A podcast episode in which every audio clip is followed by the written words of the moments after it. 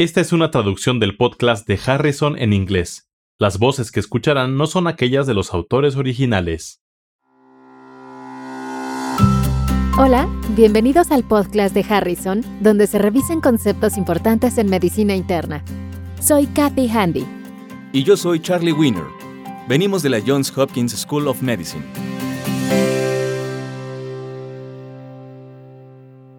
Bienvenido al episodio 54. Mujer de 78 años con diarrea. Hola Katy. El caso de hoy es sobre una mujer de 78 años de edad con diarrea que se presentó al hospital proveniente de un asilo de ancianos. Ha estado en el hogar de ancianos durante los últimos cinco años, después de un accidente cerebrovascular que la dejó con una hemiplegia residual del lado derecho. A principios de este mes tuvo pielonefritis por E. coli y fue tratada con ceftriaxona por 10 días. Completó el tratamiento hace unos cuatro días. Ayer inició con dolor abdominal difuso y durante las últimas 24 horas ha empeorado el dolor y la distensión abdominal.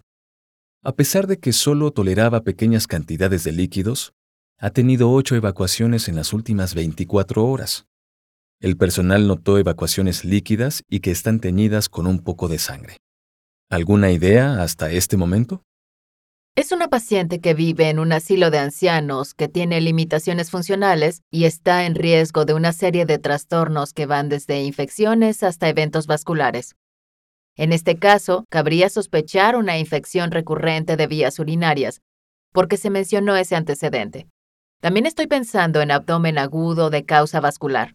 O podría pensarse en infección por C difícil, dado su consumo reciente de antibióticos. ¿Tenemos más información?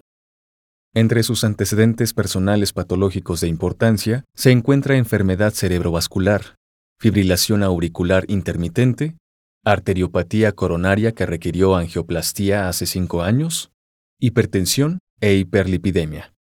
Hace seis meses recibió tratamiento con metronidazol por infección documentada por C. difficile.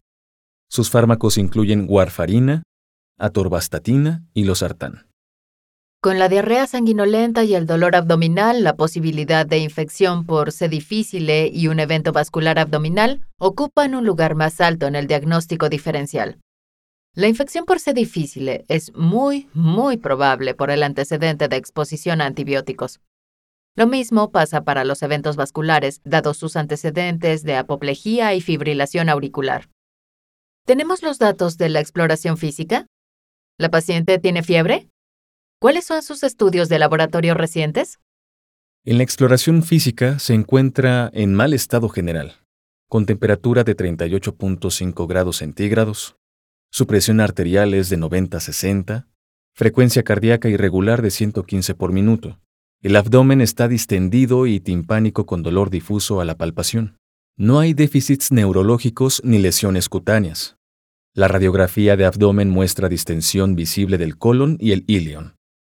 Sus estudios de laboratorio iniciales muestran un recuento leucocítico de 27.200, con 92% de neutrófilos y 3% de formas en banda. Su hemoglobina es de 11.5 y hace un mes era de 10.1. El análisis de orina no muestra leucocitos ni bacterias. La fiebre y la leucocitosis hacen que me incline por la infección por C. difficile. Su orina no tiene leucocitos ni bacterias, por lo que la pielonefritis recurrente sería menos probable. ¿Cuál de las siguientes manifestaciones probablemente se encontrará en una infección por C. difficile? A. Diarrea sanguinolenta. B. Fiebre. C. Ileo. D. Leucocitosis. E. Recurrencia después del tratamiento. Recordemos que la paciente tiene todos estos síntomas. Pero ¿cuál de todas estas manifestaciones tiene mayor probabilidad de tener relación con infección por C. difficile? Acabo de mencionar que la fiebre y la leucocitosis son manifestaciones que hacen que me incline por la infección por C. difficile. Ambos síntomas son bastante comunes. La leucocitosis es probablemente la más común y se observa en casi 50% de los casos. La fiebre se observa en 28% de los casos y luego el dolor abdominal ocurre en 22% de los casos. De los síntomas mencionados, la diarrea con sangre no es común en la infección por C. difficile. No parece que esta paciente haya perdido mucha sangre y de hecho se encuentra hemoconcentrada, tal vez por pérdida de volumen. Es probable que las evacuaciones con sangre tengan relación con la warfarina. Revisemos un poco el tema de la infección por C. difficile. ¿Cómo se adquiere la infección? Para que se desarrolle la infección deben ocurrir tres pasos. En primer lugar, debe adquirirse la bacteria en el tubo digestivo. Esto ocurre a menudo en pacientes hospitalizados por la frecuencia de C. difficile en hospitales.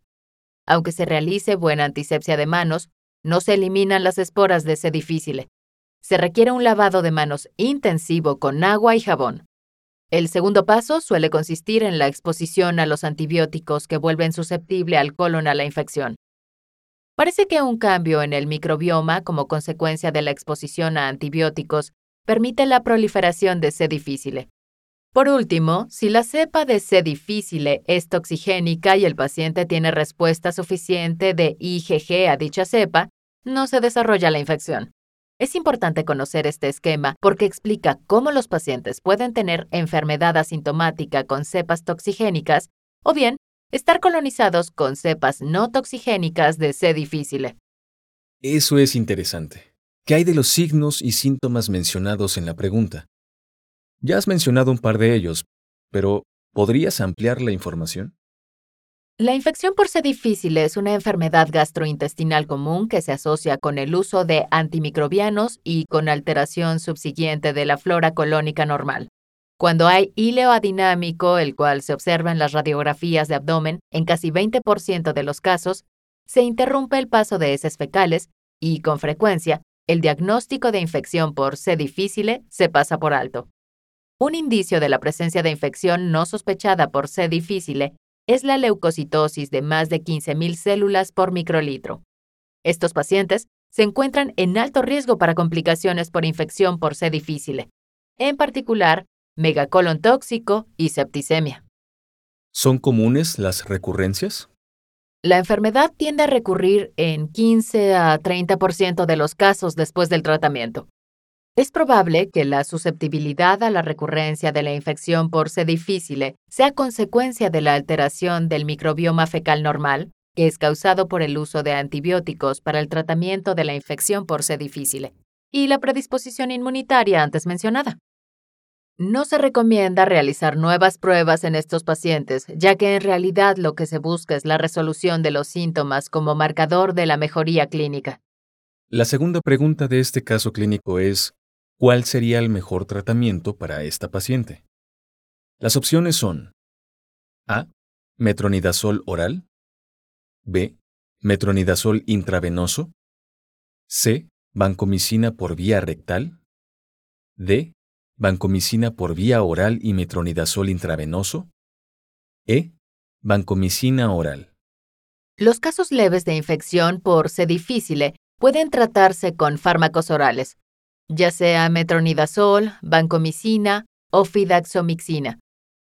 El metronidazol oral es menos eficaz que otras opciones y puede requerir un tratamiento más prolongado para lograr la respuesta clínica.